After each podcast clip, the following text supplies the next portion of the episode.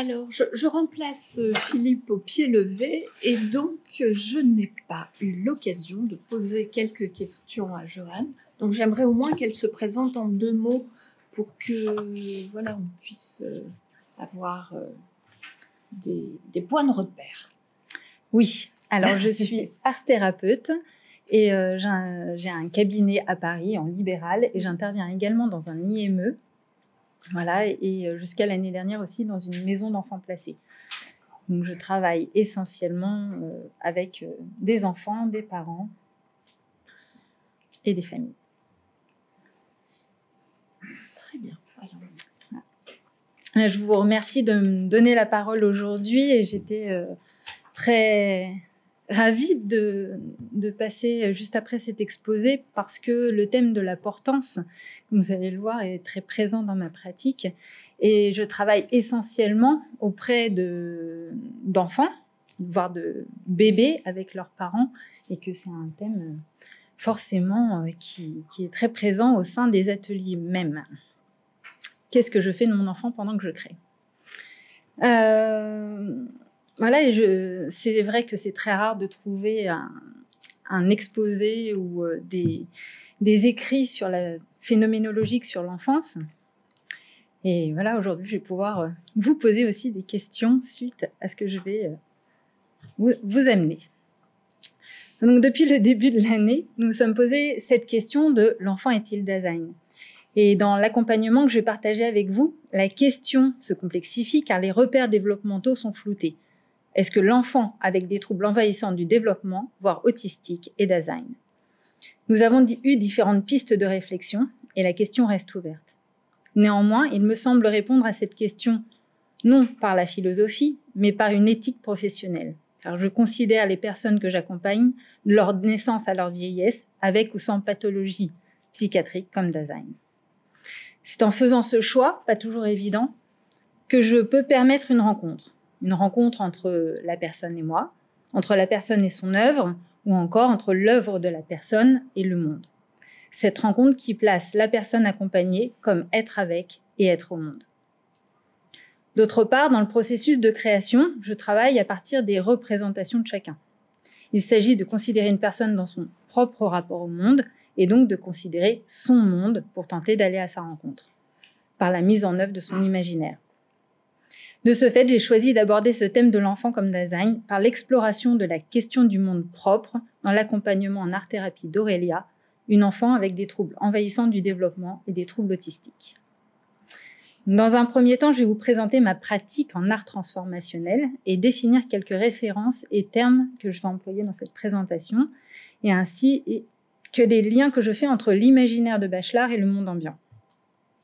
Puis à partir de l'accompagnement d'Aurélia, je vous parlerai de la co-création d'un espace commun, où un partage de monde et une rencontre ont été possibles. Et enfin, je partagerai avec vous le dévoilement de l'Umwelt d'Aurélia dans ses créations et son déploiement rendu possible par l'atelier. pour commencer, l'art transformationnel est une approche de l'art-thérapie issue de la pensée existentielle, qui considère l'homme comme un être de possible. En prenant de la hauteur, nous pouvons élargir notre horizon et de nouvelles manières d'être au monde, d'être avec les autres, nous semblent possibles. Une façon de prendre de la hauteur est la création. Pour penser la création, nous nous appuyons sur les conceptions de l'image et de l'imagination de Gaston Bachelard et dans sa continuité des recherches de Gilbert Durand. C'est à partir de leur définition que je vais employer les termes image, imaginaire, imagination, rêverie, symbole et symbolique. Afin de vous donner une matière à rêver, je partage avec vous des images d'un atelier d'art-thérapie.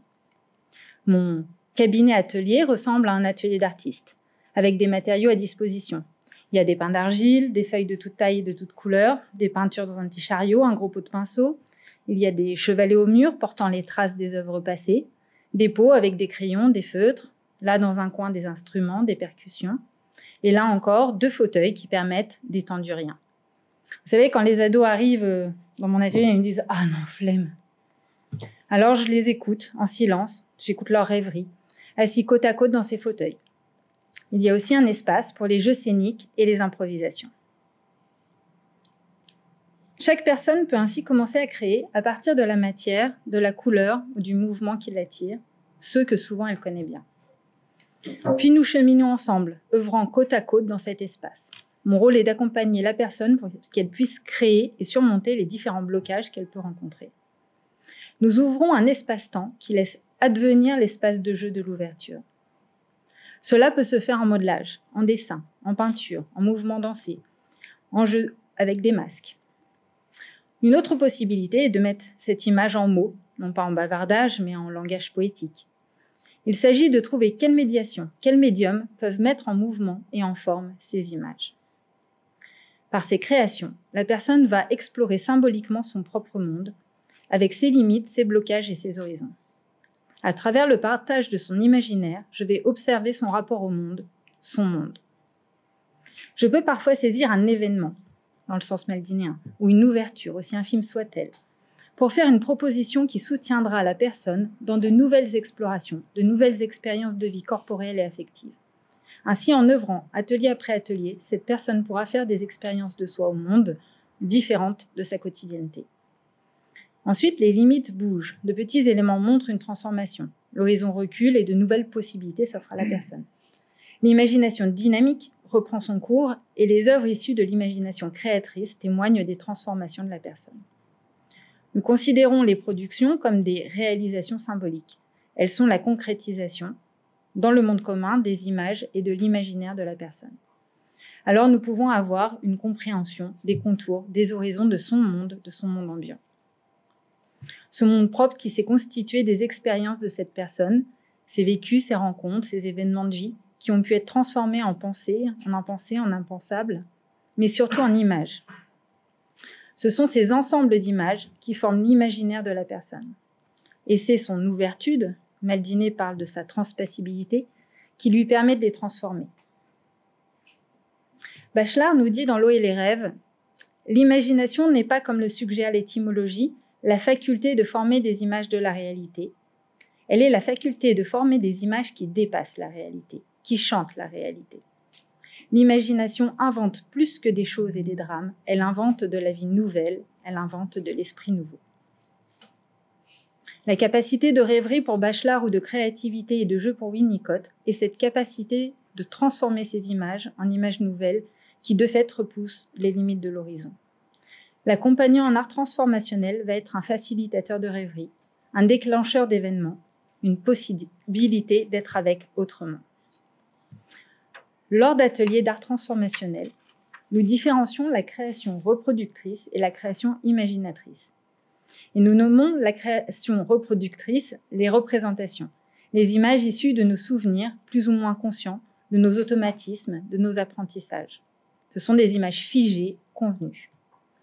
La création imaginatrice est issue d'une déconstruction de ces images connues, de nos situations convenues, de symboles culturels, des archétypes, dans un processus de création, ces images décousues en éléments éparpillés vont pouvoir tester de nouvelles combinaisons. Dans ce chaos, nous avons la possibilité de créer de nouvelles images, de nouvelles pensées, de nouvelles manières d'être. Cette création ouvre un monde. Parfois, la personne, selon sa pathologie, se trouve d'ores et déjà dans ce chaos. Il n'est pas question de déconstruction, mais de donner forme à de l'informe, comme nous le verrons par la suite. Autrement dit, en art transformationnel, nous faisons une proposition en lien avec l'imagination dynamique et créatrice de Bachelard. Il est question de déposer les images de notre Umwelt dans des créations, en jeu, en peinture, en dessin ou en rythme, pour les remettre en mouvement et les transformer. Ce processus de création passe par une déconstruction des images conçues. Il y a alors un vécu d'angoisse, tel que l'a décrit Heidegger, car avant de pouvoir recombiner de nouvelles formes, de transformer ces images, nous pouvons rencontrer le monde en tant que tel. L'œuvre qui émerge porte en elle l'ouverture d'un monde et retentira sur les personnes qui la rencontreront. Cette image mise en œuvre sera belle, pas au sens esthétique, mais par l'éclosion de la vérité. Ainsi, comme l'indique Henri Sègre dans le manuel d'art transformationnel, nous envisageons clairement l'art-thérapie comme un processus qui rend possible une transformation psychique tout en établissant des liens avec le monde et avec autrui au moyen de l'œuvre. Le temps de réalisation de cette œuvre nous offre une expérience existentielle. Nous considérons que les œuvres issues d'un tel processus et de l'imagination créatrice ne parlent plus de pathologie ou de conflits intrapsychiques, mais sont des tentatives de résolution, des essais de nouvelles manières d'être au monde, une ouverture à ce qui peut advenir. Ces œuvres permettent à une personne de devenir qui elle sera. Cependant, le chemin est souvent long et tortueux pour arriver à une telle œuvre, et fréquemment les transformations se dévoilent pas à pas au fil des ans, comme nous allons le voir dans l'accompagnement et les œuvres d'Aurélia. L'accompagnement d'Aurélia a débuté en 2019 et se poursuit encore au sein d'une institution en atelier de groupe hebdomadaire. Les enfants sont entre 4 et 5 et ma co-thérapeute est pour la quatrième année Julie Tama, psychologue. Les enfants ont un emploi du temps bien rempli entre les ateliers éducatifs, de rééducation, thérapeutique. Ils bénéficient également de temps scolaire, soit dans l'institution ou à l'extérieur. L'atelier d'art-thérapie est une occasion pour ces enfants de déployer leur imaginaire et leur manière d'être au monde dans le respect de comment ils sont. Nous leur proposons un cadre suffisamment contenant et ouvert pour accueillir des possibilités d'être non conformes aux attentes sociales. Il est proposé aux enfants de se saisir de matière et médiation. Ainsi, chaque enfant au sein de l'atelier va mener son projet propre. L'un va peindre au mur, pendant qu'un autre va regarder l'eau couler avec un mélange de couleurs. Un autre va coller des papiers, pendant que le dernier fait des percussions. L'accueil de leur manière d'être au monde singulière permet à ces enfants de vivre un moment d'authenticité et de rencontre. Dans cet espace-temps, ils n'ont pas à se conformer à des attentes, et pendant ce temps de vacances, ils vont pouvoir être authentiques. Ici, dans l'institution, on leur apprend le vivre en on. Ils développent des capacités nécessaires à la vie en société, à leur survie dans ce monde. À partir de cela, de l'atelier, ils entrent en résonance avec le monde commun et avec les autres. C'est à partir de cette expérience authentique qu'ils attisent leur élan vital. Dans mon expérience au sein de cette institution, ces deux espaces de travail s'alimentent et se complètent. Plus un enfant maîtrise les codes sociaux et plus il se déploie dans l'atelier, et plus il se saisit de cet espace-temps de l'atelier, plus il intègre les codes sociaux de l'institution. C'est un mouvement de continuité entre le l'ici et le là, entre le moi et le monde, entre le on et l'être en résonance. D'autre part, le processus de création en atelier est une possibilité pour l'enfant de mettre en scène ses vécus, ses représentations de soi, des autres et du monde. À partir de la médiation qu'ils investissent, les enfants font l'expérience d'être en rapport à. Ils sont en rapport à une matière, à une résistance, aux autres enfants, aux thérapeutes. Ils font, ils collent, ils coupent, ils malaxent, ils mangent, ils tracent, ils expérimentent leur pouvoir faire et leur pouvoir être, et développent un vouloir, un projet peut-être. Quand c'est uniquement la manière d'être au monde qui fait œuvre, c'est qu'il n'est pas encore possible à l'enfant de projeter son monde dans un mouvement pour qu'il soit partageable. Le projeter en avant de lui-même dans un espace potentiel, dans un entre-deux, ou sur une matière, lieu où la rencontre est possible. Dans ce processus, il arrive qu'avant de pouvoir utiliser un médium, ce sont les thérapeutes qui vont se mettre dans une posture de médium malléable pour se laisser modeler par le jeune. C'est une opportunité pour le thérapeute d'entrevoir le monde de l'autre. Je deviens alors mouche, chat, liquide, dur, rigide, souple. Dans ces jeux, j'entre en résonance avec le monde de l'enfant et tente une compréhension. Mon corps devient une caisse de résonance, un roseau qui laisse passer le vent et chante avec lui. À partir de ces expériences communes, nous pouvons tenter une symbolisation et l'ouverture d'un espace de jeu. Petit à petit, l'ouverture de cet espace permettra aux jeunes de se saisir de médiums, de médiation, pour transférer sur cette matière son monde et le partager. Aurélia rejoint le groupe d'art-thérapie à son arrivée dans l'institution en juin 2019, soit en fin d'année scolaire. Elle avait 8 ans. Sa sœur jumelle, qui a des troubles également, était alors scolarisée. Notre première rencontre s'est faite dans la cour, pendant la récréation. J'aime arriver en avance pour observer et sentir l'ambiance de la cour qui donne une idée assez juste de la tonalité affective des jeunes et des équipes. Son éducatrice référente de l'époque m'a dit alors Je n'avais jamais vu une vraie psychose infantile. J'ai alors observé Aurélia dans la cour de l'EMP. Elle marchait d'un pas rapide, en balançant le haut de son corps. Elle traçait de larges cercles tout en escaladant un muret donnant sur une terrasse en contrebas. À chaque escalade, les éducateurs réagissaient au danger de son geste. Aurélia, tout en se déplaçant, parlait seule avec des voix et des langues différentes. Si elle rencontrait un obstacle, elle criait et avait des gestes brusques. À cette période, Aurélia faisait de grandes colères, des crises, où elle attaquait les adultes qui s'occupaient d'elle. Elle se jetait sur eux, en les mordant, les griffant, tirant les cheveux, et il était difficile de la calmer. Les semaines suivantes, elle était souvent dans la salle d'art-thérapie au moment de la récréation pour dessiner. Alors j'installais la salle, elle continuait son ouvrage, puis quand le groupe arrivait, elle s'énervait, criait, donnait des coups. Il fallait alors que l'éducatrice présente euh, sorte avec elle dans la cour. Un jour où son éducatrice référente est venue la remplacer, remplacer sa collègue, Aurélia a peint presque tout l'atelier à ses côtés et à partir de ce moment, elle a accepté de venir et de rester dans le groupe, mais elle était toujours très agitée corporellement. Elle avait des mots et des gestes qui revenaient chaque semaine comme des stéréotypies. Les enfants semblaient l'agacer et elle faisait souvent des gestes violents en leur direction. Cependant, elle m'observait dans mes interactions avec les autres jeunes et a été marquée par un jeu d'improvisation où j'étais une mouche. Nous avons fini l'année scolaire comme cela, et à la rentrée suivante, à mon arrivée dans la cour, donc après les deux mois d'été, elle est venue immédiatement vers moi et m'a dit Toi, tu fais la mouche? J'ai saisi cette opportunité, cette perche, j'ai fait la mouche. C'est comme pour amorcer des mini-improvisations. L'avantage de jouer la mouche, c'est de pouvoir jouer avec le mouvement de jouer avec le toucher quand la mouche se pose sur son épaule et avec l'imprévu. Nous avons pu faire évoluer ce jeu, elle est devenue chat et les contacts ont été différents. Cependant, ces temps de jeu étaient très courts dans l'atelier. Elle réalisait quelques peintures aussi, mais passait beaucoup de temps à tourner et à s'énerver sur les autres. Il fallait régulièrement la contenir physiquement pour éviter qu'elle ne blesse quelqu'un. C'est à ce moment-là que j'ai commencé à travailler avec Julie, la psychologue de l'institution, qui est aussi une, personne référente stable pour les enfants.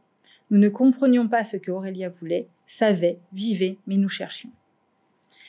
À ce moment de mon expérience avec Aurélia, c'est une, succession d'événements, négatifs quand elle griffe et qu'elle crie, et positifs dans les moments fugaces de rencontre et de création. Il y a le jour où, l'atelier où, et puis quand elle m'a dit, ou qu'elle m'a regardé. Des successions d'anecdotes fortes en intensité, mais qui ne s'articulaient pas, qui ne prenaient pas sens. Je n'ai pas réussi à construire un récit narratif des ateliers à partir de cette succession d'événements. Ainsi, il me semblait être confronté à ce qui faisait défaut chez Aurélia, son sentiment de continuité d'existence. Pourtant, les ateliers débutaient toujours de la même manière en 2019-2020. Aurélia monte la première dans la salle, elle garde ses chaussures mais enlève son pull. Elle accepte de mettre une blouse si c'est un t-shirt et non une chemise. Elle fait tout cela en préparant sa palette de peinture et commence rapidement à peindre pendant que nous arrivons tous dans la salle. Elle commence par faire des traces de mains qu'elle nomme les mains de l'art-thérapie, comme le picto dans son emploi du temps. Puis elle va faire la forme récurrente. Une fois que les autres jeunes s'installent près d'Aurélia, très rapidement, elle va s'arrêter de peindre. Ensuite, soit elle va vers la fenêtre, soit elle part dans un discours, soit elle va dessiner. Mais il y a eu un tournant décisif dans l'accompagnement d'Aurélia suite au confinement et à la suspension de l'atelier pendant plusieurs mois. Lors de la reprise, pour des questions sanitaires, j'ai proposé de prendre les jeunes en individuel. Elle était très calme pendant ces temps d'atelier, alors que j'étais seule avec elle. Comme je n'avais pas de groupe à prendre en considération, j'ai pu la laisser faire et être. J'ai observé. Chaque semaine, elle refaisait exactement ce qu'elle avait fait la semaine précédente, avec les mêmes mots, les mêmes phrases récitées issues de dessins animés, les mêmes gestes, les mêmes dessins. La première fois, cette mise en scène a pris presque tout le temps de l'atelier, puis elle l'a fait de plus en plus rapidement pour le faire finalement en 10 minutes. Pour la rencontrer, il a fallu avoir le temps, le temps d'être juste là, le plus authentiquement là, et ouverte à ce qui pouvait se produire. J'ai eu la chance de passer ces ateliers en individuel où j'ai pu juste être présente à qui elle était, lâcher les demandes de l'institution, les demandes réelles et celles que je m'imposais. J'ai lâché aussi toute volonté de faire. J'ai ainsi pu être dans une démarche phénoménologique, observer et décrire le plus précisément, sans jugement et présupposé. J'ai pris conscience à ce moment qu'elle déroulait un rituel. J'avais bien perçu qu'elle avait des phrases qui revenaient, des gestes, mais il me manquait le lien entre chaque séquence. J'ai pu aussi comprendre que dans ce processus, il n'y avait pas de place pour l'interaction, pour l'autre. Je me suis focalisée alors sur le cadre à respecter dans ce rituel, comme cracher de l'eau, mais dans l'évier, faire tomber de la peinture au sol, mais sur une feuille. Deux temps sont alors apparus dans l'atelier, un temps de rituel où j'étais garante du cadre et un temps de rencontre dans des jeux où nous avons été en interaction verbale et corporelle. C'est alors qu'elle m'a dit Il n'y a plus de place dans l'igloo. Lors d'un atelier, elle est allée se mettre dans un coin de la salle entre le mur et le bureau. Je suis allée avec elle. Nous étions serrés. Alors j'ai dit Mais il n'y a plus de place dans l'igloo. Et nous avons joué quelques minutes à nous extraire de l'igloo. Puis, elle a dessiné l'igloo. À la fin de cet atelier, alors que je m'avouais honnêtement que je n'en saisissais pas le sens, elle s'est assise en face de moi pour remettre ses chaussures et m'a dit en me regardant intensément Elle a tout compris. Elle a tout compris.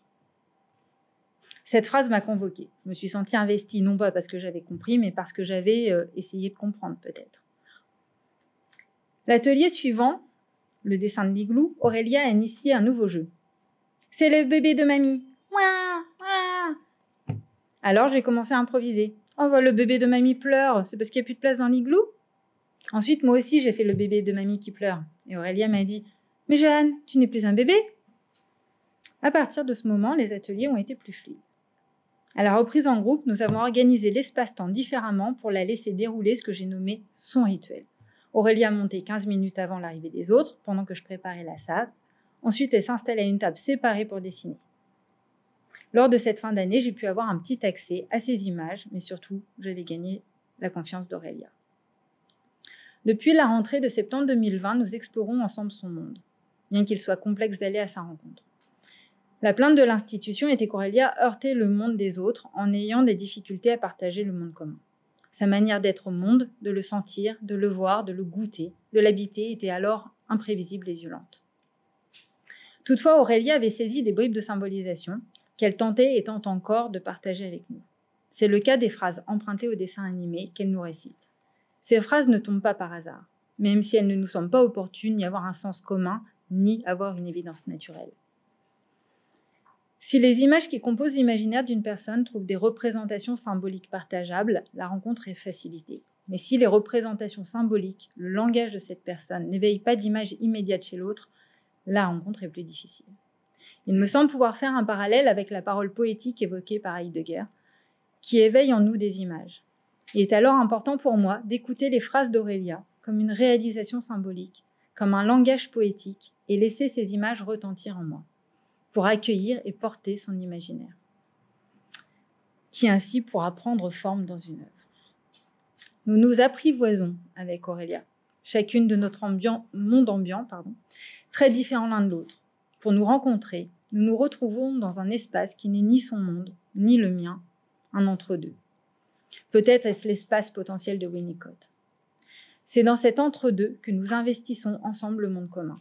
C'est dans cet espace que nous co-créons un langage commun, ni tout à fait le sien, ni tout à fait le mien, afin, d'échanger sur sa perception du monde, ses représentations, ses images et ses rêveries.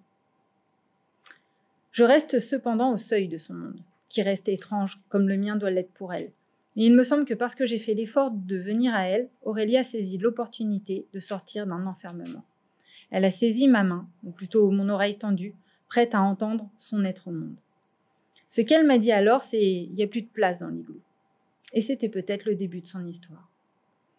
Car j'aime penser qu'elle me raconte son histoire. Je la place dans une histoire de vie, d'une enfant de 12 ans maintenant, cela me paraît la relier à l'histoire de l'humanité, l'enfant qui naît, qui grandit. Pour Paul Ricoeur, nous racontons des histoires parce que les vies humaines ont besoin et méritent d'être racontées. Et répondre à la question qui, c'est raconter l'histoire d'une vie. Ainsi, je me raconte l'histoire d'Aurélia, de qui elle est. Le partage d'un monde me permet de co-construire une identité narrative à partir des événements qu'Aurélia partage avec nous en groupe d'art-thérapie et des liens que nous pouvons faire au niveau de l'institution. Nous allons voir comment la rencontre dans un entre-deux et la co-création d'un monde partagé a permis à Aurélia de construire elle-même un récit narratif de sa vie. Et quelle est la relation entre la narration de son historialité et la construction d'un monde?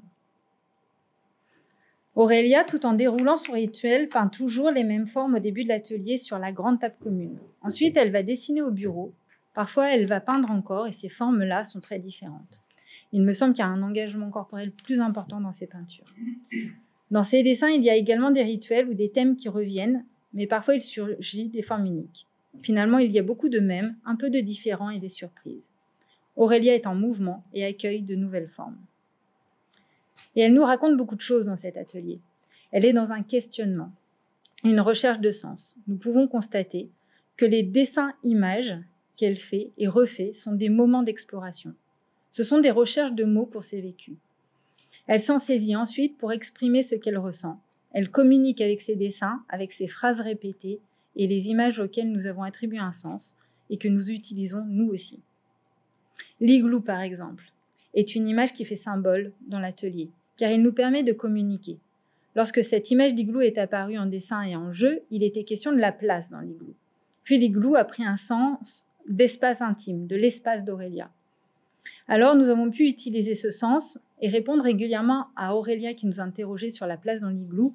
Oui, il y a suffisamment de place dans l'atelier pour tous les enfants. Ainsi, nous avons différentes images comme celle-ci qui sont des co-constructions de sens au sein de l'atelier et qu'Aurélia saisit pour nous communiquer ses questionnements au vécu. Il y a des images apaisantes, des images qui signifient qu'elle a besoin de sortir ou que l'ambiance de l'atelier ne lui convient pas. Aurélia organise sa pensée grâce à un triangle relationnel très efficient dans notre groupe de travail et dispositif thérapeutique. Elle construit sa pensée en passant du dessin-image au langage avec l'art thérapeute, puis au récit narratif avec la psychologue. Ces échanges se jouent aussi dans la relation corporelle. Je suis souvent assise à côté d'elle et nous dessinons ensemble dans une attention conjointe. Puis lorsqu'elle raconte à Julie, elle est souvent sur ses genoux, dos contre le ventre de Julie, une posture avec plus de contenance physique, de portance. En plus d'un partage de vécu dans un moment présent, ce dispositif lui a permis d'initier un récit avec des thèmes répétitifs qui reprennent une chronologie. Il m'a semblé alors que ce que nous racontait Aurélia au fil des mois, c'était son histoire. Les images qu'elle a développées sont d'abord l'igloo, où il n'y avait pas de place pour deux, puis ensuite elle a récité pendant plusieurs mois une publicité pour une émission sur une maternité. Il y était question de mères qui souffrent pendant l'accouchement qu'il fallait soulager et de bébés en difficulté à la naissance. Elle nomme souvent la difficulté d'être un bébé par la chanson. C'est dur dur d'être un bébé, mais également par des jeux où elle est un bébé qui pleure sans trouver de réconfort. Enfin est venue cette poussette avec deux bébés qui vont chez Madame M, la première psychologue de la PMI. Julie a proposé ce sens. Madame M savait écouter les bébés et savait leur parler. Alors je me suis appuyée sur ces paroles pour continuer l'histoire.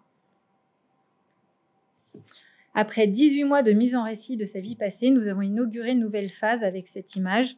Petit ours brun est amoureux. L'amour et l'autre ont trouvé leur place dans son monde et de nouvelles possibilités d'expérience se sont ouvertes avec les rapports aux autres. Car l'année dernière, Aurélia a manifesté beaucoup d'émotions et de sentiments envers une éducatrice, sujet qui a émergé dans l'atelier suite à l'annonce du Covid de celle-ci. Aurélia était cas contact et devait faire un test qu'elle a refusé, mais à partir de ce moment, elle nous a questionné à propos de l'éducatrice. Où était-elle? Il y a eu là une association d'Aurélia et de l'éducatrice dans la possibilité de contamination et en même temps un vécu de séparation dans ce contexte de collage-décollage. Aurélia a posé une image d'un dessin animé qu'elle a mis en récit, en dessin et en jeu. Petit ours brun est amoureux de Petit ours grise. Mais il y a aussi Petit ours noir. Serions-nous dans un questionnement existentiel d'une relation, d'un souci à l'autre? Après quelques semaines d'exploration, Aurélia me dit en dessinant Petit ours brun est amoureux de Petit ours grise. Je fais un cœur. Je m'installe alors au bureau à sa droite et je prends une feuille et partage ses crayons de couleur. Je vais nommer pour Aurélia ce que je fais. Ainsi, dans mon dessin, je représente plein d'ours et je tente. Je fais une proposition de mettre Petit ours grise au niveau des adultes où je place aussi une maman ours et un papa ours. Et je place petit ours brun plus petit, comme un enfant, avec plein d'autres ours enfants de couleurs différentes. Je mets des cœurs rouges qui partent de petit ours brun jusqu'à petit ours grise, comme fait Aurélia sur sa feuille. Puis je mets des cœurs de différentes couleurs. Aurélia regarde attentivement ce que je fais et écoute ce que je dis. Elle me demande alors d'ajouter des cœurs pour maman ours et pour papa ours. Ce dessin, Aurélia va l'apporter à Julie. Elle va lui montrer les cœurs et tous les ours de couleur en reprenant nos mots échangés.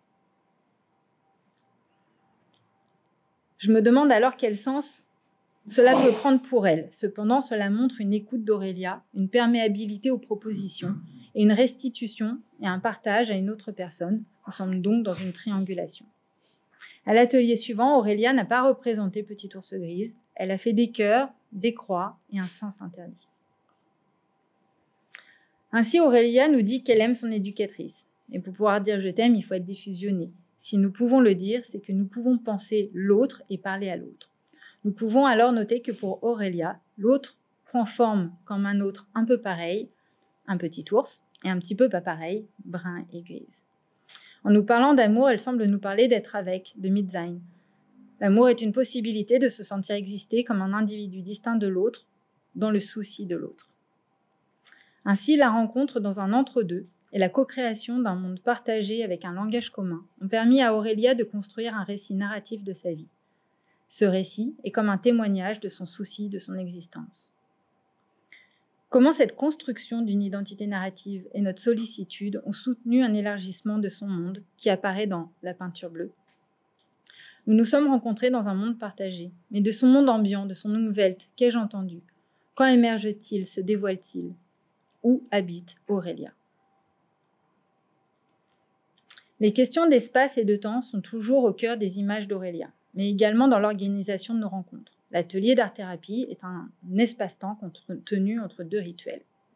Et le monde d'Aurélia apparaît dans des temps de création différents au cours de l'atelier et dans sa manière d'investir les espaces. Le premier temps de dévoilement de son monde est le temps du rituel, comme une mise en scène de son monde et une réalisation symbolique témoignant de transformation dans la peinture bleue. Puis vient un temps où elle fait des dessins stéréotypés, ou des récitations en boucle d'extraits de dessins animés, de chansons, de publicités, comme une tentative peut-être de compréhension du monde commun, comme un mode d'appropriation du réel. Enfin, dans des échanges autour de ces dessins qui racontent une histoire, son histoire. Et comme nous l'avons vu, j'ai accordé beaucoup d'importance à ce dernier temps de création d'Aurélia. Cependant, la première partie de l'atelier me laissait perplexe. Je comprenais l'importance de cet espace temporel, mais je ne saisissais pas la significativité de celui-ci. De plus, les peintures me semblent être chaque semaine identiques. C'est en comparant d'une année sur l'autre les œuvres et les photos minutieusement prises semaine par semaine que les transformations sont évidentes. Ainsi, l'espace-temps du rituel a fini par m'apparaître comme une possibilité pour Aurélia d'habiter un coin du monde à partir duquel elle peut déployer son être au plus propre. L'Umwelt serait le monde de référence de chaque Dasein. De ce fait, nous en avons des images, des représentations. Il nous est familier et nous pouvons nous y orienter dans l'espace et le temps et lui donner une significativité. Nous avons également une représentation de notre rapport à, notre rapport aux autres étangs, aux autres Dasein, au temps. Ainsi, nous avons constitué un système de représentation nous permettant d'habiter le monde, le monde en tant que tel. Nous vivons dans cette Umwelt plus ou moins à l'abri de l'angoisse existentielle. Bachelard nous dit que nous n'habitons pas le monde, mais un coin du monde, et que le bébé n'est pas jeté au monde, mais jeté dans un espace protégé, comme un berceau psychique. L'image forte de ce coin, où nous nous sentons en sécurité, c'est la maison. Au-delà d'une maison réelle ou celle de notre enfance, de nos souvenirs, Bachelard nous parle de notre maison onirique, là où nous pouvons rêver, il me semble alors que Bachelard envisage ce coin de monde, cette maison onirique, comme un monde propre à partir duquel nous pouvons mettre en mouvement nos images, nos représentations, nos savoirs et certitudes. Dans ce lieu sécurisant, il est possible d'envisager d'autres images. Cette imagination dynamique et créatrice repousse de fait les horizons de l'Umwelt grâce à ces nouvelles possibilités d'être rêvées. Et la question du monde d'un enfant et d'un enfant avec des troubles importants interroge sur la complexité ou la simplicité de son monde ambiant. Et c'est la lecture de Bachelard qui m'aide à penser le monde d'Aurélia. En effet, Aurélia habite un petit coin du monde, peut-être un trop petit coin du monde pour pouvoir se déployer et grandir. Ce coin qui lui permet d'apaiser ses sentiments d'existence est un lieu de repli. Mais il était tellement petit qu'elle ne pouvait plus mettre en mouvement ses images. Il n'y a plus de place dans l'igloo, répétait-elle. Et, elle se confrontait, dans son repli, au manque d'espace, d'ouverture et d'horizon. Mais au début des ateliers, sortir de son coin plongeait Aurélia dans une grande angoisse. Sortir de l'igloo trop petit plongeait Aurélia dans ce trop grand monde pour elle, où rien n'était évident naturellement. L'atelier d'art-thérapie a été une opportunité de créer un coin où les images et les matières peuvent se transformer. Un coin où Aurélia se replie et se déploie, où elle raconte des histoires et imagine. Je n'ai pas accès à sa maison onirique, mais nous avons un seuil commun de rencontres possibles, d'où elle peut repousser peu à peu les horizons. Cela se manifeste dans la transformation. Pardon. Ça coupe en même temps. Euh, dans la transformation lente et permanente de la première peinture qu'elle réalise systématiquement lors de son rituel, où elle ouvre un monde. Je fais la supposition qu'elle représente là son monde ambiant, dans ce que je nomme la peinture bleue, bien qu'elle n'ait pas toujours été bleue. À partir de la feuille blanche, du rien, du vide, où une première forme avait pris place, nous voyons apparaître petit à petit le cadre. Il a pu se construire, se remplir, s'ouvrir. L'espace-temps des ateliers et son rituel lui ont permis de sortir de son coin pour y rencontrer l'autre, accueillir de nouvelles formes qui sont maintenant plus nombreuses. Elle s'est construite des horizons puis les a entr'ouverts. Elle nous offre alors une fenêtre sur son monde où le paysage défile lentement.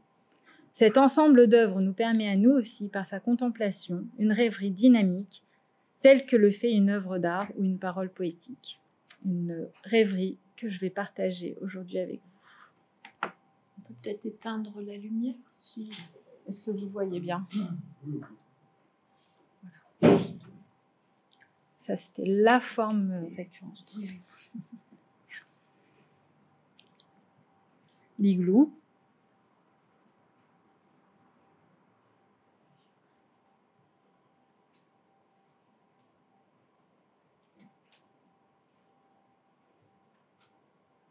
Et à partir du moment où elle a fait un cadre, elle est toujours dans un coin du cadre. La forme est toujours dans un coin du cadre.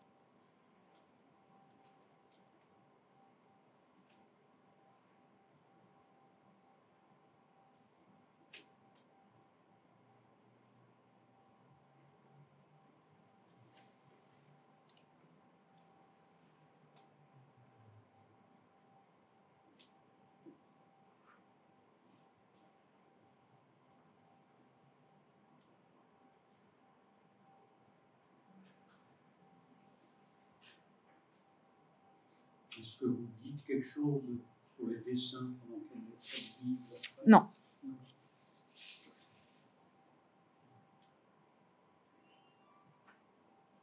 Surtout cette peinture-là. Elle l'a fait, euh, c'est la première de chaque atelier. En conclusion, le travail fait ensemble a permis à Aurélia de mettre en mouvement ces images, d'entrer dans une imagination dynamique et créatrice, de sens pour nous, peut-être aussi pour elle, mais créatrice aussi dans la possibilité de repousser ses horizons, d'élargir son coin de monde. La transformation des comportements d'Aurélia a un impact sur ses relations et sa qualité de présence au sein de l'institution. Aujourd'hui, même si des rigidités persistent, elle est beaucoup plus flexible, même pendant son temps de rituel. De plus, elle manifeste une grande envie de communiquer et tente une mise en récit avec des nouveaux mots issus de son quotidien et de ses expériences propres et plus de dessins animés. Elle prend en considération les autres dans l'atelier, ce qu'ils font, ce qu'ils ressentent et peut même le nommer. Les autres et le monde ne font plus systématiquement effraction pour Aurélia et elle accepte de plus en plus l'autre dans son espace-temps. Dans ses œuvres, cette transformation apparaît également. Son monde dessiné devient plus riche, elle fait moins souvent de dessins stéréotypés. Et son dessin stéréotypé en ce moment est une éolienne qu'elle appelle la flexibilité. Pour la première fois, Aurélia s'est dessinée avec sa mère et elle a aussi représenté sa sœur jumelle. Je vous remercie.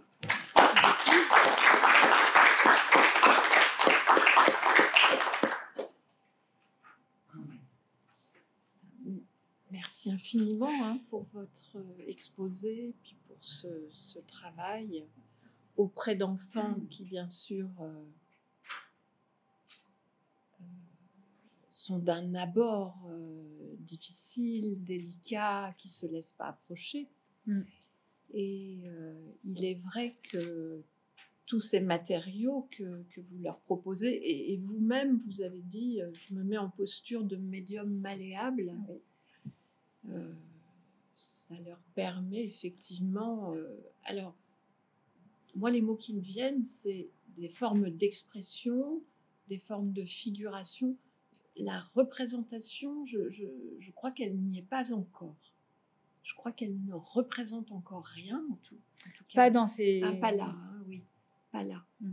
Pas, pas avec la peinture, parce que comme la peinture, c'est assez fluide, Mm. et elle peint au nu ou elle peint sur une, Celle-ci, elle est peinte sur une table. sur une table. Ouais. Mais elle peut aussi peindre au mur. Elle Mais sa, première peinture, elle la fait toujours au même endroit sur une table. C'est celle-ci qui est présentée. D'accord. Mm. Ça, c'est les premières, c'est-à-dire ce, ce- là où elle va se mettre en condition Mm. pour pouvoir passer à autre chose. Oui, c'est ça. D'accord. Ouais.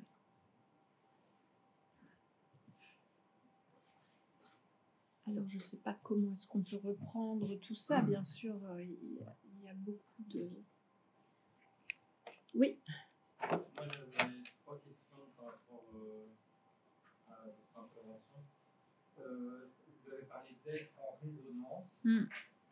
Est-ce que vous pourriez définir un peu ce concept-là? Voilà, euh, d'où il vient. et, euh, par rapport au, au concept aussi de continuité d'existence, vous avez dit euh, elle, elle a un défaut de continuité d'existence. Et puis après, vous avez fait euh, référence à au concept de narrativité chez Ricoeur et à la possibilité de commencer à forger un récit de vie. Euh, Est-ce que c'est spécifique à l'autisme en général? Est-ce que chez les enfants autistes, vous travaillez chaque fois avec ce, cette dimension-là de, la continuité d'existence? Euh, Voilà. Et alors, euh, la troisième chose, c'est par rapport à ce que vous avez évoqué sur simplement le, fait de faire la mouche euh, en début d'année, enfin, dans, une mise en scène, une scène de théâtre. Euh, le, ça m'a rappelé donc la, communication qu'avait fait Marion Lefebvre en avril de l'année passée, où elle avait évoqué euh, la compréhension euh, de l'art à partir du- d'un livre de Philippe Descola, où l'art n'est pas une représentation, mais c'est une manifestation de présence. Et je me disais, en vous écoutant, euh, pour un, enfant comme euh, l'enfant dont vous avez parlé, euh, faire la mouche n'est pas une représentation, j'imagine, n'est pas une représentation d'une mouche. C'est la, présence d'une mouche qui se manifeste et, vous vous modifiez vous-même en tant que thérapeute en une autre manière d'apparaître. Et quel rôle cette transformation, parce que vous, parlez d'art euh, transformationnel, mais je pense qu'il y, y a aussi des transformations de la part du thérapeute pour pouvoir générer cette transformation dans la, la. Mm, mm. Transformation. Alors, euh, il y a tout à fait un lien avec Marion Lefebvre, puisque nous sommes issus de la même formation. Donc, nous avons les mêmes, euh, mêmes socles de référence, même si euh, chacune de nous euh, euh, mettons en œuvre différemment. Et effe- effectivement, c'est cohérent. Alors, je ne fais pas la mouche, j'étais une mouche. Je n'ai pas dit je fais la mouche. C'est toute la différence, c'est-à-dire qu'à ce moment-là, j'ai j'ai pu l'approcher en étant mouche parce que c'était alors possible pour elle de rencontrer une mouche. Tout en sachant que je suis pas vraiment non plus une mouche. Et donc, en fait, voilà. euh, Mais ce qui était intéressant, et c'est pas c'est pas rien une mouche hein, pour un enfant autiste. parce que c'est l'incarnation de la mouche. L'incarnation de la mouche, du mouvement de la mouche, de une mouche est assez imprévisible, vous ne savez pas où elle va se poser, et en même temps, une mouche vient souvent quand même se poser. il y a un contact, Et donc, il y a un contact possible. Et il y a eu un contact possible physique, autre que la contenance, parce que pour pas qu'elle tape et qu'elle griffe, donc euh, dans un jeu et dans un rapport au jeu. Et ensuite, ce que je dis aussi, c'est qu'elle, elle est devenue chat. Et dans le chat, euh, le chat, c'est pas la même, le même euh, mouvement et le même, euh, c'est pas la même incarnation de présence que la mouche. Oui, on- pourrait presque parler de gestalt vivante Mm.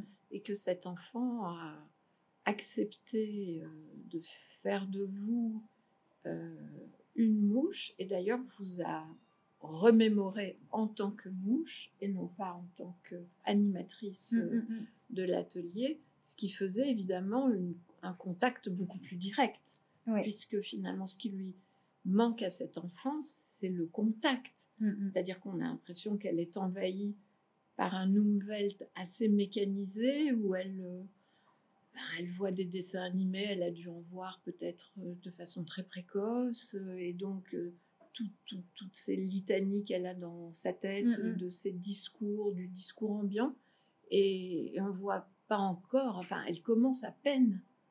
Il y a des petites émergences Oui. d'elle-même, mais sont encore Ah, ils fragiles. sont encore fragiles. Oui, oui. Mais le travail fait, quand on Énorme. regarde le travail fait, c'est là où c'est énorme. C'est immense. C'est des pailles Mm, immenses. mm. Mais ce moment où elle me dit, euh, toi tu fais la mouche, c'est que euh, elle me regarde en plus euh, droit dans les yeux, parce que ce sont des enfants qui ont plutôt tendance à regarder au mieux l'o- l'oreille que, euh, que droit dans les yeux. Donc euh, là, il y avait déjà un contact, et c'est vrai que j'ai saisi ça. Euh, et le, le but, oui, c'est d'amener une transformation. C'est-à-dire que je vais pas, je vais pas rester une mouche. Et j'apporte moi autre chose aussi dans cette mouche euh, que la mouche elle-même. Et effectivement, la, mais la transformation avec ce public-là est très long. Il faut être très patient. C'est vraiment du pardon. Et vous m'avez posé une La question. lettre en résonance. L'être en résonance, c'est euh, Bachelard, la résonance selon Bachelard, D'accord. Qui va la chercher chez Minkowski qui va la chercher chez Minkowski. oui. oui, alors Minkowski aussi, c'est vrai que parfois, du coup, c'est un peu. euh, Oui. voilà. Qui Ce sont, de, ce chercher- sont de toute façon des auteurs de référence, Minkowski et, euh, et Bachelard. Qui va la chercher dans, dans le texte de Minkowski de la cosmologie. Il y a un chapitre qui s'appelle Le retentissement. C'est sur le retentissement. Et Bachelard, justement, différencie retentissement et résonance. Mais comment, dans ma posture, finalement, je me, je me, je me mets prête, tel le roseau, à résonner? Oui. Comment euh, rendre compte de la sorte de division du travail que vous avez instauré? Entre vous qui semblez rester du côté de la figuration, de la production, de la création artistique figurative, et ce qui se met en place comme récit dans la relation avec la psychologue? Dire comment- Nous sommes ensemble dans le même atelier. oui, oui, j'ai bien compris, mais néanmoins, vous Mm. semblez disjoindre ces deux aspects. Alors, je l'ai dit, je joins pas, justement. Je, je trouve qu'il y a un lien et une circulation, même au niveau du, des déplacements dans l'atelier, de la possibilité donc d'Aurélia de venir explorer. Alors, euh, vraiment, elle a vraiment un bureau qu'elle a investi pour ça, où elle est là pour ça. Et ensuite, comment elle se déplace dans l'atelier et qu'elle met en récit d'abord pour elle et qu'ensuite elle va se poser sur les genoux de la psychologue et qu'- et qu'elle entre dans ce récit. Mais pour moi, c'est vraiment une continuité. Et je le disjoins pas, j'ai vraiment l'impression que c'est parce qu'il y a un travail. Euh, C'est parce que je le vois pas comme une dualité. Mais, c'est... Mais en tout cas, nous sommes là euh, dans nos fonctions aussi, c'est-à-dire que art thérapeute, euh, psychologue, et que peut-être qu'elle se saisit de ça. D'Iris Beck. Oui, ce qui me semble euh, frappant dans cette prise en charge, c'est la possibilité des thérapeutes d'être euh, en attente. Oui. Parce qu'on n'impose rien. Non. On ne peut pas imposer Mm, mm, mm. méthodologie. C'est eux-mêmes qui créent Mm. euh, leur, euh, leur propre euh, façon d'entrer en- dans ce monde mm. un monde quand même symbolique. Moi, j'ai une référence, c'est ici les jeunes filles qui Oui. jouent comme symbole. Oui. Oui, oui. Et de fait, euh, bon, on voit bien, hein, On pourrait dire qu'elle est presque dans une autoportance, finalement, de- dans cette façon d'être en thérapie. Alors, euh, il y, a- il y a cette portance donnée par le cadre et la, et la présence, parce que moi, ça me demande d'être dans une présence, parce que là, je vous ai parlé d'Aurélia, mais en même temps, il y a quatre ou cinq, ou Oui. trois ou quatre autres enfants qui, pour certains, sont encore plus régressés que, que Aurélia. Donc, moi, ça me demande vraiment d'être dans une, dans une portance et, et du groupe et de chaque euh, une personne de, qui va composer ce groupe. Et heureusement que là, nous sommes deux, hein, quand même, euh, pour le coup. Et, et- mais par contre, il y a vraiment ce souci de ma part de, de lui rendre cette, euh, cette euh, autoportance possible. Mais voilà, comme ce, que, comme ce qui a été évoqué tout à l'heure, il n'est pas.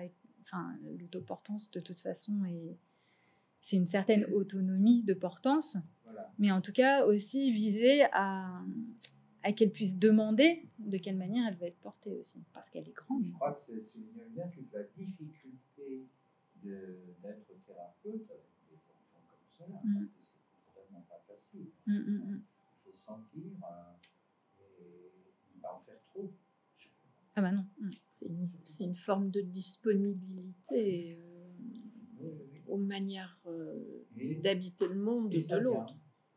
Voilà, mais il faut effectivement énormément de temps, d'efforts, d'attente. D'attente, oui. Et c'est ce qui est très difficile euh, pour les personnes qui, qui passent par l'atelier si jamais euh, il y a une, une éducatrice qui doit remplacer Julie ou une stagiaire, c'est ce, cette attente. Il n'y a pas de consigne. Il y a des, quelques règles à respecter quand même, mais il n'y a pas de consigne. Et, et cette... voyons voir ce qui va émerger, ce qui va, ce qui va se passer, euh, là, où- là où va se porter son intérêt, son projet. Et parfois, c'est long aussi. Mais il y a, il y a aussi une, un juste. euh, Qu'est-ce que je vais proposer pour qu'il y ait suffisamment aussi de stimulation, pour qu'il ait envie aussi de sortir de son, de son parfois de son auto-stimulation comme ça. Pendant des mois et des mois à regarder ses doigts bouger. Et, et on a l'impression qu'il y, a- qu'il y a un moment initial euh, avec le moment où vous rentrez avec elle dans son igloo. Mm. Et alors, je ne sais pas si c'est elle qui appelle igloo ce, cet endroit, ce coin de la salle. Oui, Alors, euh, non, non, ça c'est moi. L'igloo, c'est quand Ah. euh, elle, euh, elle m'a dit il n'y a plus de Oui. place dans l'igloo.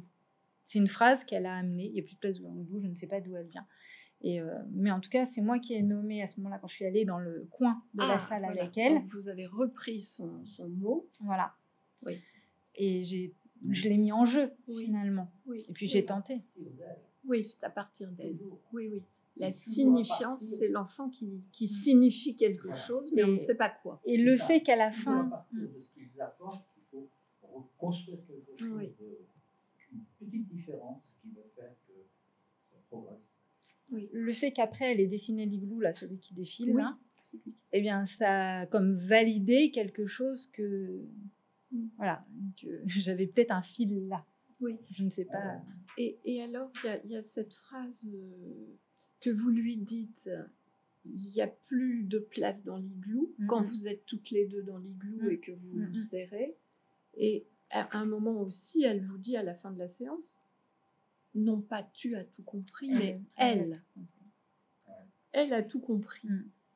Ce qui est quand même aussi une façon d'interpeller, enfin Mhm. de, de, de- de montrer que justement, elle n'est pas dans une relation d'interlocution je tue. Non. Vous êtes un elle, vous êtes.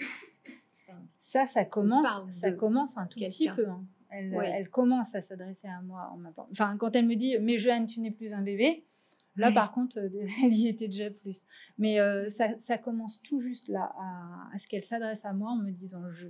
Et oui, Et qu'il n'y ait plus cette confusion du jeu et du tu. ou- oui. Il n'y a pas de place dans l'igloo, on n'en profite pas pour faire allusion à la gémellité. Ah, si, aussi. Oui, non, ce que vous disiez, vous Ah bah, ne on parliez était. pas sur, euh, sur ce qui se passe sur les dessins, donc là, évidemment, on pourrait penser à intervenir, si ce n'est interpréter, à partir de son statut d'enfant jumelle de Ouais. sa sœur. Alors, c'est comme ça que je l'ai euh, tout de suite euh, interprété. Mais dans une posture phénoménologique, j'ai essayé de me détacher de cette interprétation pour laisser la place à ce qui pouvait apparaître d'autre. Et à partir de cette phrase, il n'y a plus de place dans l'igloo, donc il y avait cette, cette possibilité, et notamment quand elle reprend, quand je dis qu'elle reprend son histoire, il n'y a plus de place dans l'igloo, puis ensuite elle parle euh, de l'accouchement, puis ensuite elle parle c'est dur dur d'être un bébé, enfin, donc il y avait peut-être quelque chose de cet ordre-là. Et puis il y a aussi d'autres manières de le voir, comme euh, ce coin du monde trop petit où il n'y a plus, pas, de, pas de place. Parce que même si vous voyez, l'igloo, il est même tout petit là sur la feuille. J'avais même oublié à quel point il était petit parce que je l'avais pris en, en photo en grand euh, pour le voir mieux. Mais quand j'ai repris la feuille où, il, est dessiné, il est tout petit sur cette feuille. Donc voilà, il y a, il la- je l'avais d'abord entendu comme ça par rapport à la gémellité. Et c'est vrai que quand je dis à la fin qu'elle a dessiné sa sœur, c'est pas rien parce que c'est comme si c'était, euh, elle était exclue de son, de son discours au sein de l'atelier. C'était si j'évoquais sa sœur, elle pouvait se mettre en colère. Voilà, et puis, comme les colères sont pas graduées, Euh, Tu dis en phénoménologie, tu n'interprètes pas, mais c'est surtout en art-thérapie. En art-thérapie, on n'interprète pas. euh, ça C'est dépend une des, règle absolue. des art thérapeutes. Alors on peut interpréter une péto intérieurement, mais il est hors de question de partager une interprétation en art-thérapie. On peut le faire ailleurs. Mais là, tu dis en phénoménologie, mais c'est surtout en art-thérapie on n'interprète pas. Enfin, selon moi, hein, Selon certaines conceptions de l'art thérapie. oui. et que tu partages. Ah bah tout à fait, moi Ah je oui. partage celle-là, mais je Ah sais que c'est les pas le cas Les de tout le conceptions monde. d'art-thérapeutes qui interprètent ne sont pas des art-thérapeutes. Oui, je vous en prie. Non, simplement, quel est le centre de formation initial si on parle d'une certaine orientation dans l'art thérapie La- L'école. euh, C'est le MAT, le mouvement des art, d'art thérapeutes. D'accord. MAT. Moi, ce que je trouve euh, tout à fait intéressant, c'est la question du, du récit Mm. euh, qu'on a déjà abordé. Euh, et là, on, est confronté quand même à une difficulté euh, même d'articuler quelques éléments. Euh, et justement, je trouve que cette question de l'interprétation est aussi intéressante parce que euh, ce serait une manière artificielle de faire du récit. Ben voilà, l'igloo, euh, il n'y a pas de place, c'est la seule. En fait, je crois que ce serait vraiment aller trop trop vite. Euh, justement, ce serait ne pas. euh, et là, je- j'insisterai sur la posture phénoménologique, justement. Mm. Euh, S'en tenir à ce, qui, à ce qui est donné, à ce qui apparaît. Il n'y a pas de place. Qu'est-ce que ça veut dire? Mm. Euh, N'allons pas trop vite parce que euh, justement, ce serait euh, euh, interpréter euh, et donner un sens, ce serait déjà euh, défigurer, ce serait Mm. déjà. euh, euh, Amener quelque chose de. Voilà. et qui, qui- qui n'est pas là. C'est pas elle. C'est quelque chose d'autre, d'autre. Mais est-ce que tu as des, Faire violence. est-ce que tu as des éléments euh, sur elle qui peuvent te permettre déjà de, de construire quand même un, quelque chose comme un, récit de vie ou, euh, Alors, euh, ce qui est intéressant avec, euh, avec euh, la psychologue, c'est que nous pouvons avoir des échanges s'il se passe des choses dans, concrètes hein, dans sa vie. euh, sa mère qui est partie en voyage, par exemple, ce qui fait qu'il y avait une séparation, euh, de le prendre en considération dans ce temps de l'atelier. Euh, je participe aux synthèses. Donc là, mais quand j'ai commencé à travailler avec elle, euh, je n'en savais pas plus. euh, je n'en savais pas plus. Au moment de l'igloo, on n'avait pas encore eu une synthèse. Mais là, après, oui, j'ai accès à des informations et aux échanges avec l'équipe en général, pluridisciplinaire. Donc, ça peut être intéressant de confronter. Mais, mais voilà, à partir du moment où il n'y a pas question d'interpréter, et d'autant plus avec une enfant dont les mots n'ont pas la même signification, encore moins, je veux dire, qu'avec d'autres enfants, il est difficile de, de rester juste sur euh, le sens premier. Et voilà, c'est pour ça que la, la co-construction de sens, elle était importante à un moment donné pour qu'elle arrive à nommer des choses plutôt que de partir. euh, en fait, elle vit elle-même sans, sans récit. Et, ou alors elle n'arrivait pas à le partager. Parce que dès qu'elle a eu l'opportunité avec euh, des, des- un langage commun que nous avons créé, elle a commencé à raconter son histoire. Donc, euh, C'est un récit non structuré. c'est voilà, non structuré. Et le travail qui a été fait, euh, vra- vraiment sur de longs mois, euh, à partir de ce qu'elle a amené, c'était de structurer ce récit Avec des soient partagés. Avec des mots qui soient partagés. Et, euh, et- et c'était très impressionnant parce que elle, elle- elle a son récit, là, par exemple, euh, de, de- des bébés qui vont euh, chez Madame M en poussette. Et elle, fait, elle a fait, euh, je pense que j'ai 30 dessins de la poussette. La même poussette. Alors, on voit plus ou moins les bébés. D'ailleurs, au début, on ne les voyait pas trop, puis à la fin, on les voit bien. Ça, c'est un peu. C'est vrai On qu'on aurait bien aimé aussi Voir les poussettes. Voir les poussettes. oui, parce que ça fait également partie hein, de, de, de son langage, enfin, de, de ce qu'elle de ce qu'elle nous rend visible. Donc là, c'est. Et Il y a Ça, quand même des c'est. lettres. Là, c'est que elle, hein, c'est vous, vous n'intervenez pas. Ah oui, c'est elle. Oui, Moi, je suis à euh, côté, je fais des propositions de mots. il je cherche. Alors, il y a Oui, c'est l'alphabet, mais, mais oui. mais ça prend pas beaucoup de sens. Mais c'est Pour quand même une enfant qui est euh, restée assez longtemps à l'école. Hmm. Euh, là, le... vous voyez, il y a déjà un des bébés qui est bien sorti de la Oui. poussette. Au début, on ne les voyait presque pas. Au tout début. Et, et donc là, il y a, y a vraiment une recherche. Mais qu'est-ce qu'elle veut nous dire? Parce qu'elle répète les bébés qui vont chez Madame Même. euh, et, puis elle a son, son- sa petite phrase toute faite et son dessin qui revient avec les mêmes, qu'elle trace toujours de la même manière, forcément. Et voilà. Donc à un moment donné, qu'est-ce que, qu'est-ce que je chope euh, Qu'est-ce que Julie aussi euh, arrive à, mettre comme mot Et puis à partir de là, je raconte une histoire. Et quand ça lui convient, elle se lève, elle prend son dessin, et c'est là où euh, elle se raconte le truc et qu'elle va s'asseoir sur les genoux de, de la psychologue. Mais ça, ça prend des mois pour arriver à un récit qui lui convienne. Mais à, partir du moment où elle l'a, c'est comme si euh, c'était ça. Voilà. Enfin, en tout cas, ça lui, ça lui va comme récit. Et, et c'est. Mais cet igloo dans lequel il n'y a pas de place, un igloo, c'est dans un monde polaire. Mm. Donc, une certaine glaciation, autour il n'y a rien, Ouais. Et à l'intérieur il n'y a plus de place. Et puis on le voit bien euh, comme ça en plus. hein. Oui. Il est au milieu de rien. Il est, ouais, il est dans le vide. Il y a une dialectique entre le plein et le vide. Oui. Ouais. Alors, si, si on en fait une métaphore mm, du monde du terrain, enfin de quelque chose, bon bah, c'est vraiment là, elle n'est pas portée. Hein, Mm, mm. L'igloo en tant que Ah oui, et là, il est, il est en suspension. Ah, il est en suspension. Est-ce oui. que j'ai un autre igloo? Il est nulle part en suspension. Non, J'ai pas de photo dans notre igloo. Mais est-ce que maintenant ils sont posés les Ah, ils sont posés. Ah, Mm. Maintenant ils se sont posés les igloos. Ils sont en bas, mais là j'en ai pas, j'ai pas toutes les photos. Un peu comme sa maison là. Les Oh, là, là, ça devient déjà. Mais ça, c'est un dessin euh, que j'appelle stéréotypé, c'est-à-dire qu'elle elle fait ce dessin-là euh, depuis des années, Le même. le même. Un arbre, Un arbre, l'araignée. l'araignée, Intéressant, l'araignée. le soleil. Oh, pardon, j'ai tout fermé. Pardon. Hmm. Et voilà, je vous en montre un autre, c'est le même thème. Et l'araignée, là, est grosse et la maison est toute petite. L'araignée, c'est la grosse tête Oui, violette. c'est ça. Donc voilà, c'est le même thème, il y a les mêmes éléments et euh, selon, enfin, là il y a plusieurs années qu'il s'est parlé de dessin. Oui. Il y a quand même des choses qui se disent. Ah bah aussi, oui, bien hein. sûr. C'est pas que stéréotypé, c'est-à-dire que ce sont toujours les mêmes éléments, mais qui racontent un peu différemment Oui. la même chose. Oui. Et, et selon son, son état, elle, elle dépasse plus ou moins.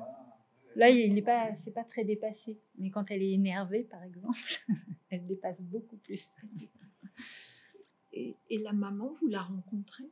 Euh, L'institution, oui, moi je l'ai croisée, mais j'ai pas eu d'échange vraiment avec elle. Mais elle parle beaucoup de l'atelier euh, d'art-thérapie à sa mère, à sa maman ce qui fait que à chaque fois la maman vient vers moi en souriant volontiers. volontiers, mais voilà. Et la maman prévu. est impressionnante ou pas? Euh, Non, enfin, elle a quand même deux enfants avec des troubles importants, donc c'est une maman battante quand même. Moi, rien que ça, elle m'impressionne.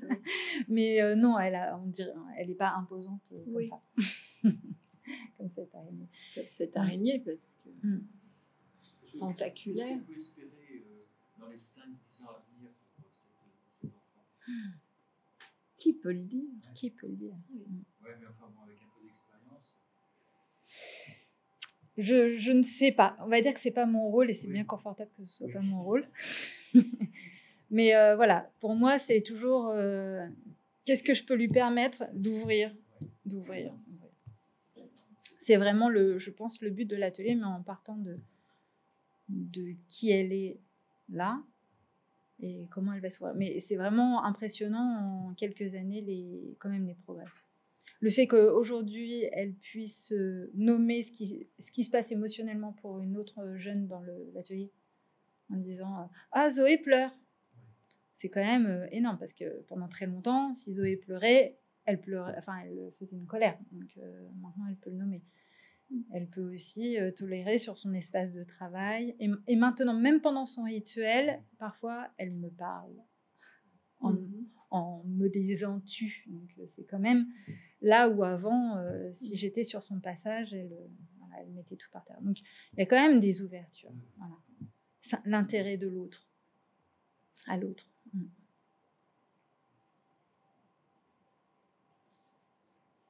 Et tout à l'heure, il y avait la question sur le récit, ça me revient maintenant par rapport au récit. Euh, si je travaille toujours comme ça, Non, est-ce que le, oui, par rapport à l'autisme, est-ce que ce recours-là la narrativité Alors, euh, coréenne, est-ce que c'est quelque chose il y a. Alors, c'est c'est déjà euh, presque euh, très avancé comme travail pour cette structure-là. Parce que quand on en arrive à être déjà dans un récit, dans cet euh, atelier-là, c'est déjà on est déjà bien avancé. Voilà, parce que pour la plupart euh, des jeunes, j'en suis déjà à je fais une trace volontairement et je regarde ma trace. Donc euh, là, je suis déjà dans un travail euh, soutenu, mais de toute façon, je fais toujours attention à cette qualité de récit et pas forcément avec des enfants avec des troubles importants, parce qu'il y a aussi dans les problématiques de traumatisme des manquements dans le récit et que très souvent, le premier entretien que je fais avec les parents euh, dans mon atelier euh, en libéral, je pose des questions qui les amènent normalement à me faire un récit de leur enfant. Il est né, il a grandi, tadadada. et là, je fais très attention à la manière dont le récit se, se construit. Et s'il n'y a pas comme ça de continuité d'existence, euh, et ça, la continuité d'ex- d'existence, c'est Winnicott. hein. Euh, mais, qui prend euh, qui a été comment dire mis en, en exergue comme ça par Bernard Gols récemment de traduire le sense of being par la différence entre being entre être et exister et ce chemin à faire entre l'être et l'exister donc je pense que Aurélia est mais euh, l'existence était encore euh, beaucoup trop pointillé. Et c'est aussi Stern, dont on a parlé tout à l'heure, qui parle de proto-narrativité euh, dans les premiers échanges précoces. Et même, si je, même quand je ne suis pas avec des bébés, mais c'est très, c'est très fort avec euh, des enfants avec des troubles autistiques, euh, vraiment ce, cette, cette proto-narrativité narrativité dans nos échanges intercorporels et l'accordage est très important. Parce que quel est son rapport à, à l'avenir, par exemple, le lendemain, le surlendemain, la semaine à venir Alors, euh, sa manière de, concevoir le temps est très liée à des lieux. Euh, son, temps est très spatialisé. Et donc, elle se projette euh, au plus loin, souvent, c'est les vacances, les grandes vacances. Elle fonctionne en année scolaire. Quoi. ça, Il y a beaucoup d'enfants. Bon, Normalement, voilà, à son âge, elle pourrait, mais oui, elle, est, elle se projette comme ça en année scolaire et elle, a ce, elle peut se projeter jusqu'aux vacances d'été où elle ira euh, euh, à la mer. Voilà. Et donc elle nomme. euh, mm, mm, mm. Mais elle va régulièrement au bord de la mer, mais c'est pas la même mer. Enfin, c'est pas le même. Ouais. Et elle structure le temps comme ça avec des. D'ailleurs, quand on, quand elle part trop, en- quand elle est trop désorganisée, qu'elle part comme ça à s'énerver, nous lui rappelons euh, que nous sommes à l'EMP. Et c'est ça qui la ramène dans l'instant présent. Et si elle parle euh, du passé, très souvent elle parle euh, d'aller chez Madame M euh, à la PMI. Elle parle de la PMI ou elle parle euh, du centre de loisirs où elle allait quand elle était petite. Et c'est comme ça qu'elle parle de son passé.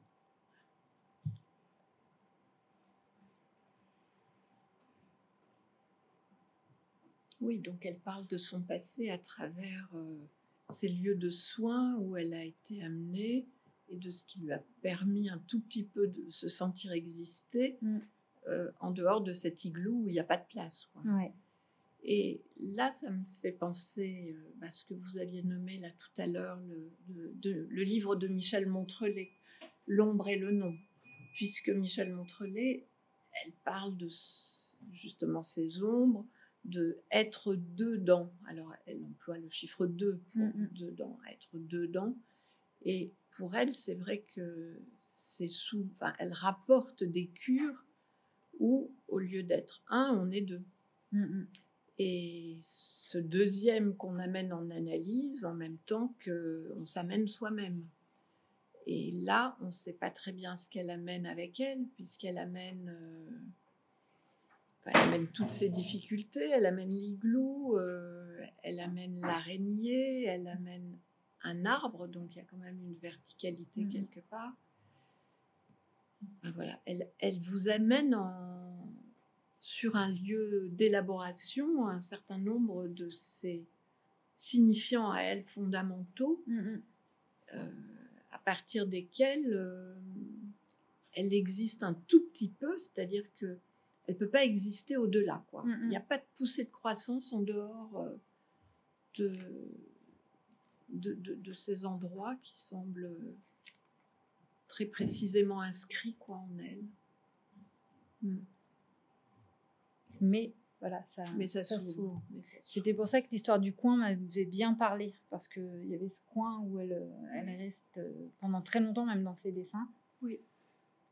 Et le changement, euh, à un moment donné, c'est un changement radical où elle remplit euh, toute la feuille, et c'est après une synthèse. C'est ju- juste après une synthèse, c'est-à-dire ce moment où nous avons tous mis en récit euh, Oui. ce qu'elle avait, elle, nommé pendant, pendant plusieurs mois à ce Mhm. moment-là, je porte sa parole dans, dans cet espace institutionnel. Mhm. On peut là, on peut reparler de l'importance et de la fonction phorique de l'institution parce que il y a vraiment euh, S'il n'y avait pas ça, et, et Plus rien. voilà. Donc euh, ça s'est passé dans l'atelier. Elle l'a raconté à la psychologue. hein, voilà. Mhm. Et ensuite cette parole a été portée euh, en synthèse. Et à partir de là, sur la feuille, c'est là où il y a le, le déploiement. euh, et, et ensuite où plusieurs formes apparaissent. Au départ, il n'y en a qu'une. Et plus, voilà.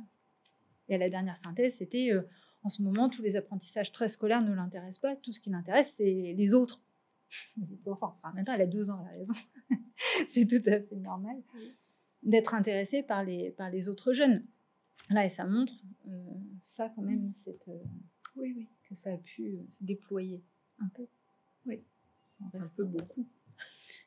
Un peu beaucoup. Il y a une formule qui est bien, c'est celle de Bachelard, nous habitons un point du monde. Mm. Parce qu'effectivement, on parle toujours de l'être au monde. Mais euh, ce que dire, c'est très insuffisant de dire ça. Parce qu'on ne peut pas être au monde sans justement avoir un, ce que les Allemands appellent le Heimat, la maison. Mm. On appelle la maison. Mm.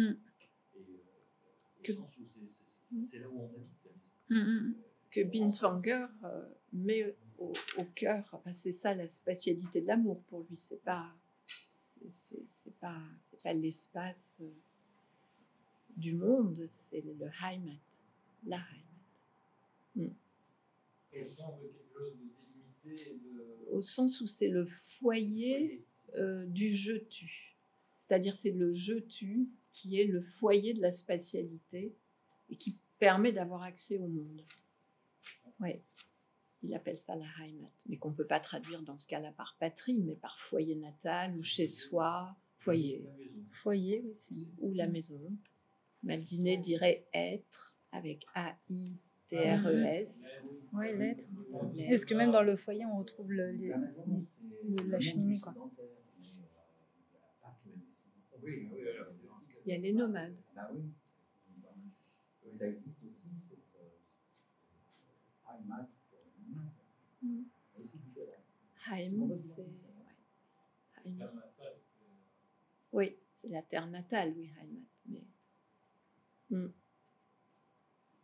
Bien l'origine du monde.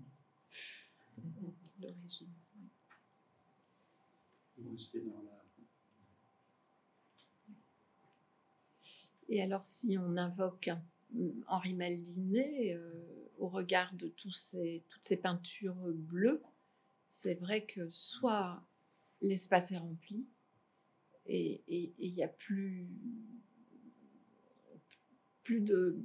Le point de départ, on ne sait pas où il est, Mm, mm. soit le cadre. Mm. Elle a besoin de. Mais ça- oui, il y a ce moment où le cadre, où le cadre apparaît en fait. Oui. Mm. Le cadre qui, qui délimite le bord. Oui. Et le cadre qui est très fermé au départ et ensuite qui est Et qui commence à s'ouvrir. jouer. Oui. Vraiment sur euh, la dialectique plein, euh, vide, Oui, oui. et même dans d'autres dessins, c'est on peu- peut se demander si c'est pas, si ce ne sont pas des figurations de, de, de, de son corps euh, vivant vécu. Mm, mm. C'est-à-dire, euh, soit c'est elle qui remplit tout l'espace et les autres n'existent pas, soit Oui. Là, Euh, il n'y avait pas de cadre encore. il n'y avait pas de cadre encore. Et là, le cadre commence à apparaître. Est très, Oui, il, en- Et- il- contient tout, il est très fermé. Et, et quand même, il y a cette partie euh, qui, est, qui est remplie et tout le reste qui est vraiment vide. Oui. Ça fait vraiment un espace vide. Et ça dure long. euh, Là, le cadre commence à s'ouvrir. Et ça a pris combien de temps euh, Là, il y en a une par semaine. Une par semaine. Et vous les avez pas tous. Mais c'est surtout que quand je les accroche chaque semaine, je me dis ah oui, c'est pareil qu'à la semaine dernière, c'est pareil qu'à la semaine dernière, c'est pareil qu'à la semaine dernière. C'est pareil que toi? C'est pareil que la semaine dernière. À chaque fois que je l'accroche, parce que dans notre rituel, elle me le, elle me le donne. Et maintenant, d'ailleurs, elle me dit toi, tu, toi, tu accroches. Alors qu'avant, c'était pas tout à fait formulé comme ça. Donc, et je l'accroche euh, sur un fil. Et chaque semaine, je me dis ah oui, c'est pareil que la semaine d'avant. Et c'est quand je prends les photos que je me rends compte vraiment qu'elles ne sont pas pareilles. Et là, voilà, là, il y a le. Donc ça, c'est la- après une synthèse, on voit la transformation, et c'est là où le, le cadre est moins, Oui. est moins, Moins fermé. Il y a Moins plusieurs formes, il y a du plein, du vide, mais c'est quand même euh, mieux réparti. Il y, a, il y a quand même un déploiement qui s'est opéré. Oui. Et du coup, une profondeur qui apparaît. On n'a plus l'impression d'être en, d'être en 2D, mais plus en 3D. Plus en trois. Oui, oui.